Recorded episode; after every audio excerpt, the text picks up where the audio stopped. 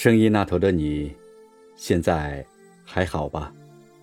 我是康康，继续给您带来江竹燕的《素弦集》，由喜马拉雅有声出版平台制作。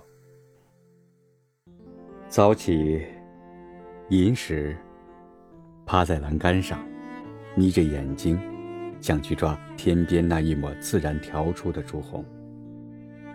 沐浴，点香。抄经，经文密密麻麻，一遍一遍似懂非懂。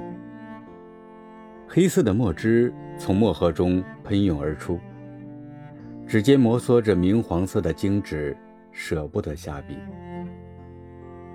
古时香的名字都极简，乳香、独活、苏合、安息、静玄。金色的光线顺着时间的刻度，一点点地爬上身后的白墙，漫过空气里尚且倦怠的呼吸。经文被工整誊完的那一刻，心底有无名的喜悦，渐渐漫上来。总是对这世间有所求，求而未得的时候，喜欢看看佛像，偶尔。感觉自己会被看见。佛像有时在画上，在头顶上，在墙壁上，在经文里，在镜子里，在心里。不再依靠咖啡、浓茶，习惯时刻保持着警觉。自我救赎，只有从放下偏执和妄念开始。当所有胡同都被堵死的时候，才知道意识上的困苦。除了找到相对应的答案，只能等待。终有放下的那一刻。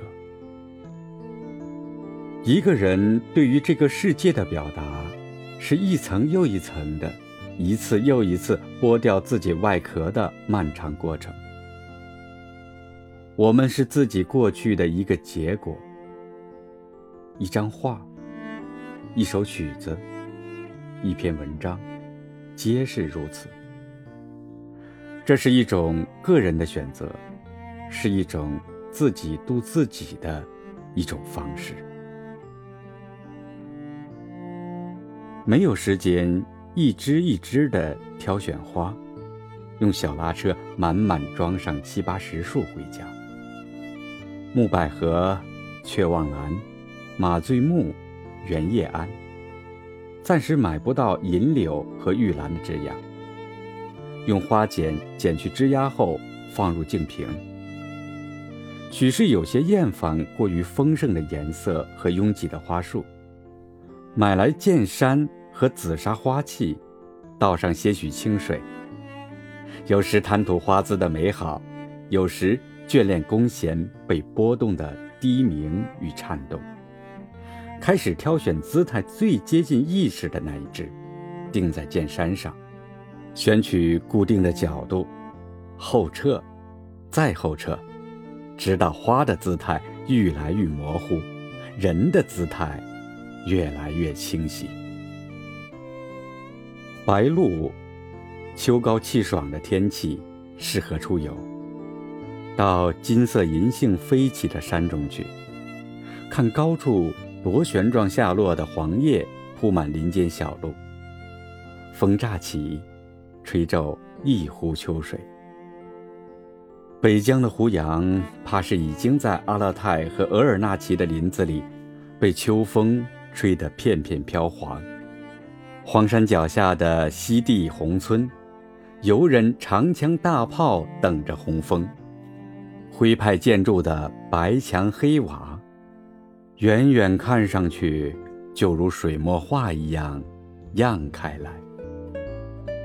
荷花已经开败，无人采摘的莲蓬顶着秋阳立在池塘里。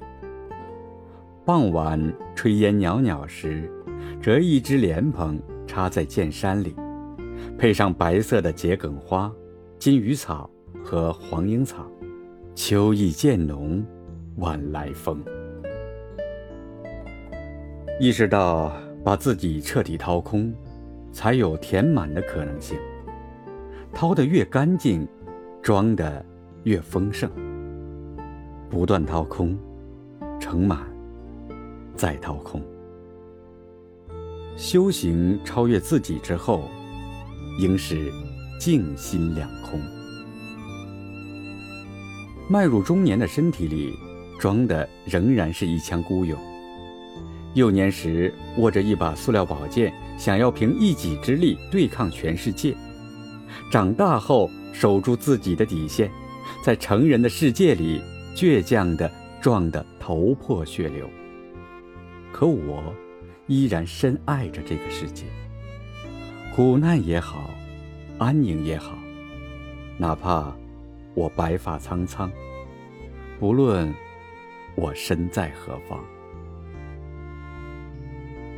您刚才收听到的是江竹燕的《素贤集》第三集《素贤》，感谢您的收听，下集再见。